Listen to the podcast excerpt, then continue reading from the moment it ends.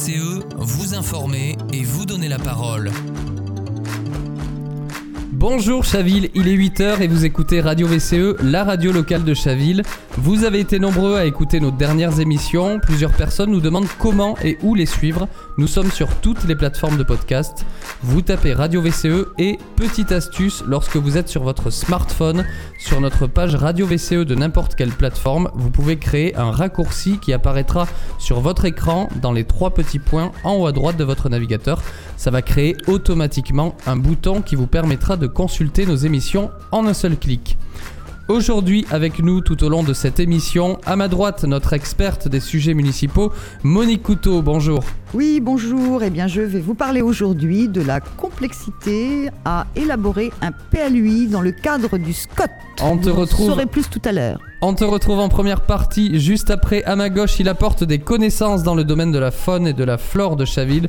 Jean Aubert Dufaux, bonjour. On te retrouve tout à l'heure pour parler de chats et de villes. Oui, bonjour Jonathan. Nous parlerons tout à l'heure de nos meilleurs amis, qui peuvent être parfois pour certains leurs meilleurs ennemis. Qui c'est qui a des chats ici Moi, Monique, comment elle s'appelle? Elle, s'appelle Lily. Lily. Alain, t'as levé le doigt. Oui, j'en ai eu, mais je n'en ai plus hélas, ça s'appelait Grisou. Alain, euh, Jean Aubert, t'en as?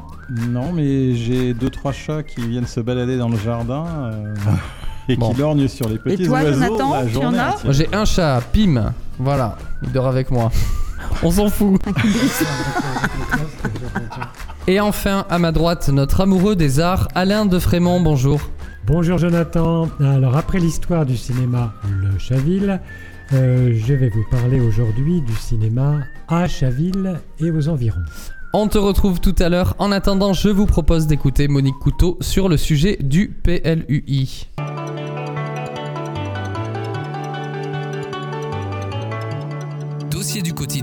Avec Monique Couteau. Alors, le PLUI, vous vous souvenez, c'est le plan local d'urbanisme intercommunal. C'est effectivement maintenant GPSO qui est chargé de le mettre en place, en travaillant bien sûr avec les communes.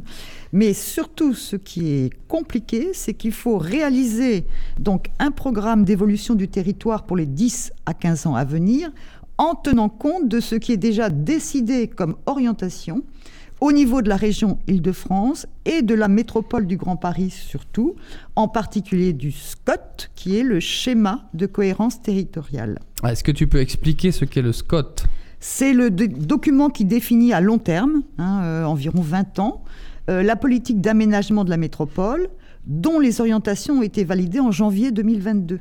Ce qu'il faut savoir, c'est que le PLUI a l'obligation de respecter ces dispositions du SCOT et de ne pas contenir de règles empêchant l'atteinte de ses objectifs. Quels sont ses objectifs? Alors, sans tout détailler, hein, euh, il faut trouver en gros un équilibre entre le renouvellement urbain et la préservation des espaces naturels et des paysages, entre la diversité des fonctions urbaines et la mixité sociale nécessaire, mais aussi il faut lutter contre l'étalement urbain. Donc, le SCOT doit servir de référence pour les questions d'organisation de l'espace, d'urbanisme, de mobilité, d'aménagement commercial et d'environnement. Il est décliné en 136 prescriptions. Par exemple, pour l'urbanisme, la construction de 38 000 logements par an pendant euh, les années que durera euh, le PLUI, mais aussi le renforcement des équipements publics et services à la population en cohérence avec ces nouveaux logements, Euh, prévoir la création d'espaces de travail partagés, prévoir aussi des emplacements nécessaires à la mobilité douce, covoiturage, bornes électriques, parking, vélo, toute une série effectivement euh, d'intentions à réaliser. Et pour d'autres domaines que l'urbanisme? Oui, alors là aussi, toute une série de prescriptions qui concernent bien sûr l'environnement et la lutte contre les dérèglements liés au réchauffement climatique, avec une consigne sérieuse, maintenir la proportion de pleine terre existante, la renforcer pour tendre vers 30%, renforcer le maillage des espaces verts et des jardins, préserver les corridors écologiques et les réservoirs de biodiversité, lutter contre l'imperméabilisation des sols. Et à côté de ces prescriptions sur l'environnement, il y a aussi des prescriptions pour le patrimoine existant qui est à protéger en l'intégrant aux politiques d'aménagement et en privilégiant la reconversion et la restauration du bâti existant plutôt que sa démolition.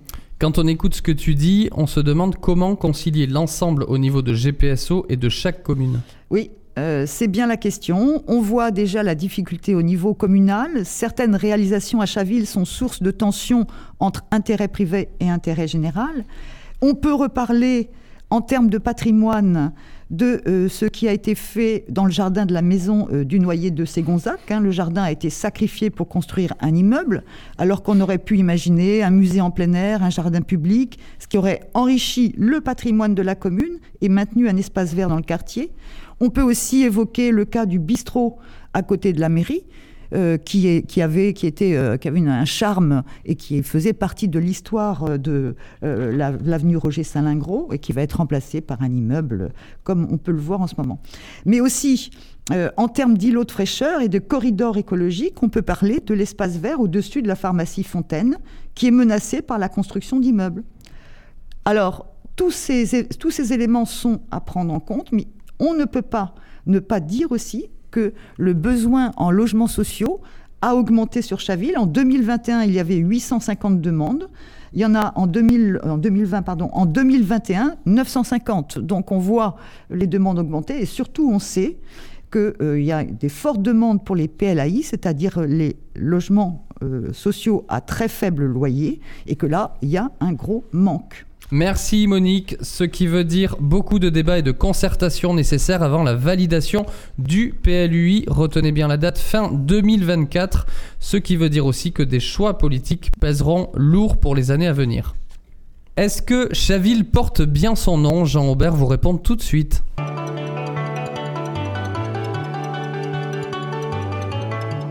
Terre à terre avec Jean Aubert Dufaux. Aujourd'hui, tu t'attaques à un sujet plutôt glissant, celui des chats dans notre ville.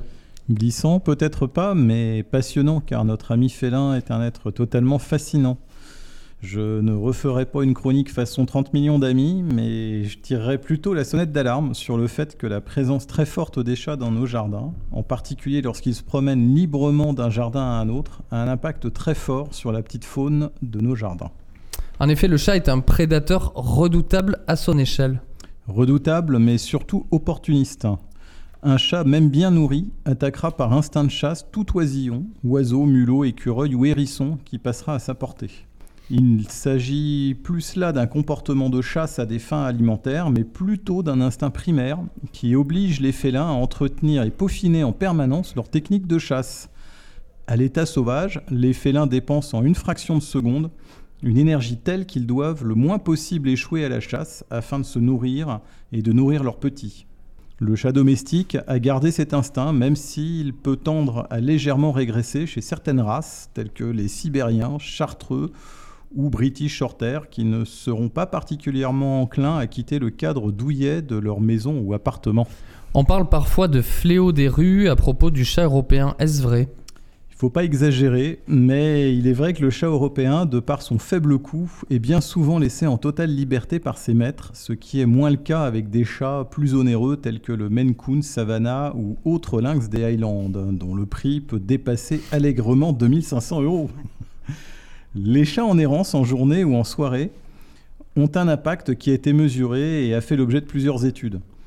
Par exemple, en 2018, plus de 11% des animaux accueillis en centre de sauvegarde LPO furent des animaux blessés par des chats.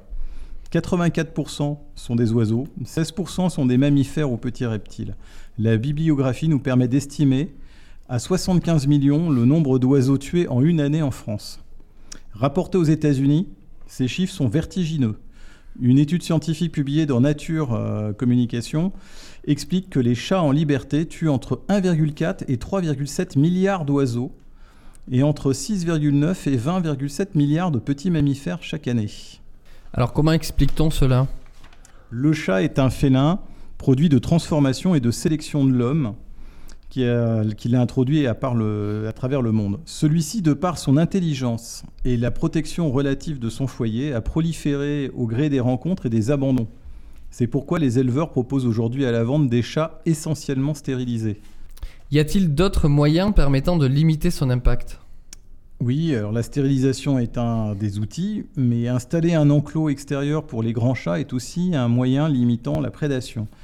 À noter que la plupart des chats n'ont pas besoin de grand espace pour être heureux, juste de beaucoup d'attention et de jeu quand ils en expriment le besoin. Le chat préfère du reste des environnements qu'il maîtrise, même petits, plutôt que les grands espaces mettant sa sécurité en question. Cela génère chez lui un stress qui peut à la longue le rendre plus agressif. Bien entendu, cela dépend des individus. Les chats sont tellement attachants qu'il ne serait pas bienvenu d'en déconseiller formellement l'adoption. Cependant, soyons responsables et raisonnables en essayant le plus possible de restreindre l'accès extérieur à nos animaux domestiques sans surveillance ou maîtrise de la configuration des lieux. Pensons aussi à nos petits animaux. N'oublions pas quel déséquilibre l'homme a créé en introduisant 12 coupes de lapins en Australie au milieu du 19e siècle. Nous n'en sommes pas à notre coup d'essai et nous en savons suffisamment sur nos compagnons félins pour savoir limiter leur prédation et leur errance. Merci Jean-Aubert. Pour rappel, l'article L211-22 du Code rural oblige le maire à intervenir par arrêté pour mettre un terme à l'errance ou à la divagation des chiens et des chats sur le territoire de sa commune. Une amende de 38 euros est prévue pour les propriétaires qui ne respecteraient pas cet arrêté. Sans plus attendre, je vous propose d'écouter la chronique Art et Culture.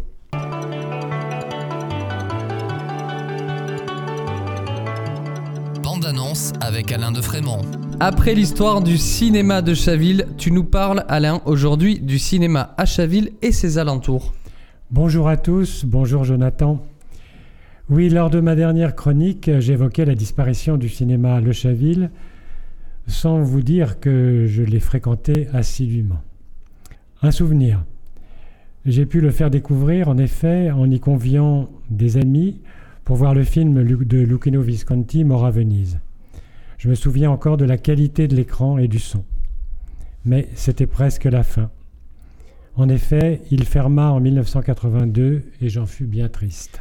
Alors heureusement, on a deux belles salles à Chaville et à Sèvres. Oui, et on peut même y ajouter la salle de Ville d'Avray qui se trouve dans les murs de la Maison pour tous. Et il se trouve que dans ces trois salles, vous êtes à l'abri des pop corners. Puisque nous parlons de Ville d'Avray, je vous conseille vivement le très beau film de Serge Bourguignon, il n'en a fait qu'un, qui s'appelle Les Dimanches de Ville d'Avray. Tourné dans cette commune, ce film, sorti en 1962, raconte la belle histoire d'amitié entre Pierre, ancien pilote de guerre devenu amnésique, et une fillette de 10 ans, Françoise, orpheline de mère et que son père a confiée à une institution religieuse. Suite à un événement fortuit, Pierre va se faire passer pour le père de Françoise auprès des religieuses et l'emmener, tous les dimanches après-midi, en promenade près des étangs de coraux de Ville d'Avray. Une tendre et pure complicité va s'établir entre eux, mais va faire scandale dans la ville. Et la salle de cinéma de Chaville, à l'Atrium, a acquis ses lettres de noblesse cinématographique? Et oui, en effet, plusieurs films y ont été tournés, essentiellement dans la grande salle de cinéma. En 2018, un film, pas terrible, qui s'appelle Au bout des doigts de Ludovic Bernard, en est un des exemples. C'est un scénario un peu classique autour du sauvetage d'un jeune délinquant par la pratique du piano. Par contre, il y eut en 2006 le film Jean-Philippe de Laurent Tuel où l'on découvre un Fabrice Lucchini, fan malatif de Johnny, Hallyday. Enfin, L'empreinte, réalisé en 2008 par Safine Ebbou, qui voyait s'opposer Catherine Fro et Sandrine Bonner à propos de leur filiation sur une fillette. Un film très intéressant par ailleurs. Excepté l'Atrium, pas d'autre endroit comme lieu de tournage à Chaville Si, il y eut l'avenue Roger Salingro, où furent tournées des scènes de Le placard de Francis Weber en 2001, ainsi qu'un épisode de la série Les Bœufs Carottes, série télévisée de TF1 avec Jean Rochefort à la fin des années 90, dans la cour d'un immeuble collectif de la rue de la Maradan.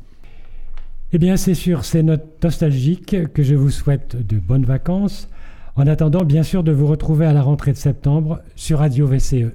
Je vous souhaite un bel été. Merci, Alain. Merci, Alain. Toute l'équipe te souhaite de bonnes vacances. Tu pars quelque part en particulier? Oui, je vais sillonner la France, en commençant par la Corse, ensuite par la Vendée, puis le Jura et la Drôme provençale. Oui. On a hâte de te retrouver pour la rentrée avec de nouvelles histoires qui concernent Chaville et ses environs. C'est la fin de cette émission. N'hésitez pas à vous abonner sur la page Vivant Chaville Ensemble sur Facebook ou sur les plateformes de podcast. On se retrouve la semaine prochaine pour de nouveaux sujets qui vous concernent. C'était Jonathan Denuy sur Radio VCE.